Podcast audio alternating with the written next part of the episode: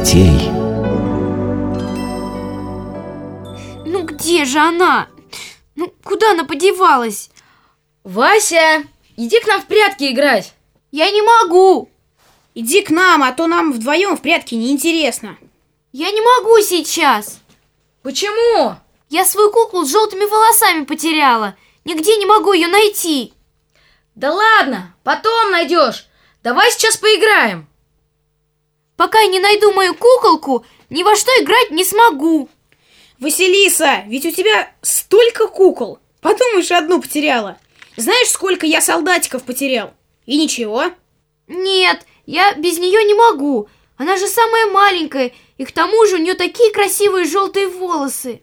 Самая маленькая? Да это ерунда. Не беспокойся, Василиса.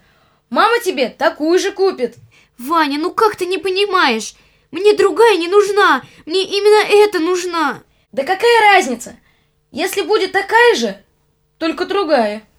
Нет, мне именно эта нужна. Мы с ней столько вместе пережили. А она пропала. А ты везде смотрела? Везде. А под кроватью смотрела? И под кроватью, и в ящиках, и в шкафу, и под шкафом. Я даже в холодильнике смотрела. Ну, ее нигде нет. Ну, она пропала.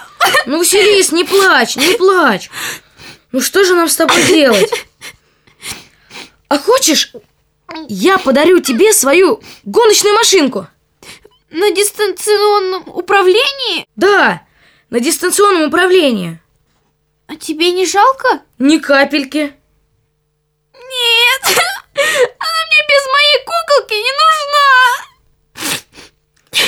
Вань, если тебе эту машину не жалко, может быть, ты ее мне подаришь, а? Нет, Макс, это ее мне для Василисы не жалко, потому что она куклу потеряла. А для меня жалко, да? Извини, Макс, но ты же ничего не терял. А если потеряю? Привет, Максим. Ой, здравствуйте, тетя Оля. А почему Василиса плачет? Вы что, ее обидели? Мам, я куклу свою маленькую желтыми волосами потеряла. Ну, ее нигде нет. М -м, подожди, а в кармане у тебя что-то оттопыривается. Это случайно не она? Где? Да вот, посмотри. Ой, она! Моя куколка нашлась! Ура, она нашлась! Ну вот, то не играет в нее совсем. Лежит твоя кукла на полке, пылится. А теперь такая радость. Моя куколка любимая. Ну, если теперь все хорошо, то предлагаю вам почитать Евангелие. Точно. Давайте почитаем. Тогда идите на веранду и садитесь на свои места. Ну что же, вы готовы слушать? Готовы! Тогда слушайте.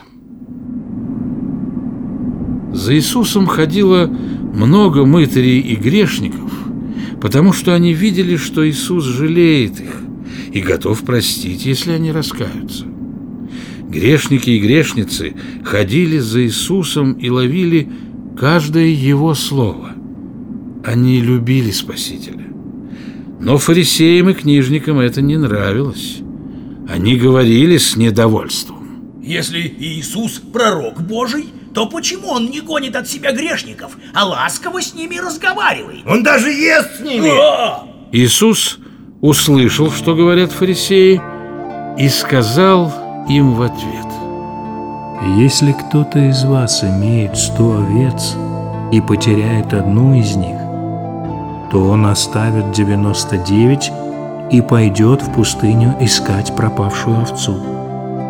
И пока не найдет ее, не вернется. А когда найдет, то обрадуется и понесет ее домой на своих плечах. А когда принесет найденную овцу домой, то позовет друзей и соседей и будет радоваться вместе с ними о том, что нашел пропавшую овцу. Говорю вам, что и в Царстве Небесном также радуются об одном кающемся грешнике, чем о 99 праведниках, которые думают, что им не в чем каяться. Или если какая-нибудь женщина, которая имеет 10 драхм, потеряет одну из них, она зажжет везде свечи и выметит комнаты, и поищет хорошенько, пока не найдет пропавшую. А когда найдет, то позовет подруг и соседок и скажет, «Порадуйтесь со мной, я нашла потерянную драхму». Так, говорю вам, бывает радость у ангелов Божиих и об одном кающемся грешнике.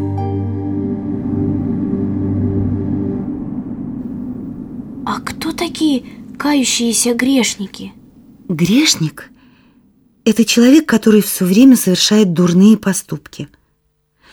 И бывает так, что такой злой человек решает измениться, исправиться. Тогда он начинает жалеть о своих злых делах. Ему становится горько от того, что он делал раньше. Это значит, что он начал каяться. Вот вы никогда не раскаивались в каких-нибудь своих поступках? Да, однажды к нам в класс пришла новенькая девочка, и у нее был длинный нос.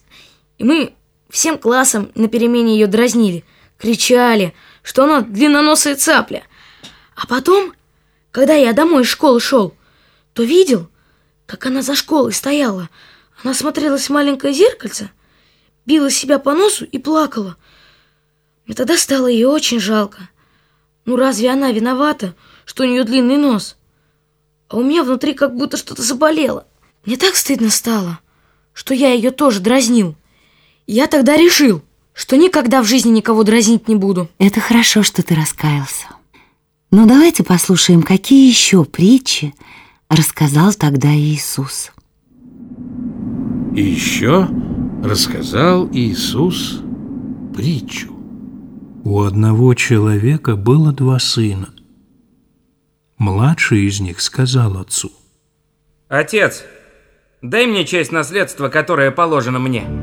и отец разделил наследство между сыновьями. Вскоре младший сын забрал все, что получил от отца, и ушел в дальние страны. Там он жил распутно и растратил все имущество, которое получил от отца. Когда он все прожил, настал в той стране великий голод. Он стал голодать. У него не было даже крыши над головой. Тогда он упросил одного из жителей той земли принять его на работу. И тот принял его и послал на поле пасти свиней. И так голодал он, что рад был поесть корм, который давали свиньям. Но и этот корм не позволяли ему есть досыта. Когда он был богат, то было много у него друзей, которых он кормил и поил, а когда он промотал наследство и сделался нищим, ни один бывший друг не пустил его к себе.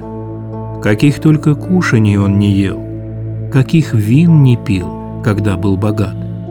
Он исполнял все свои прихоти.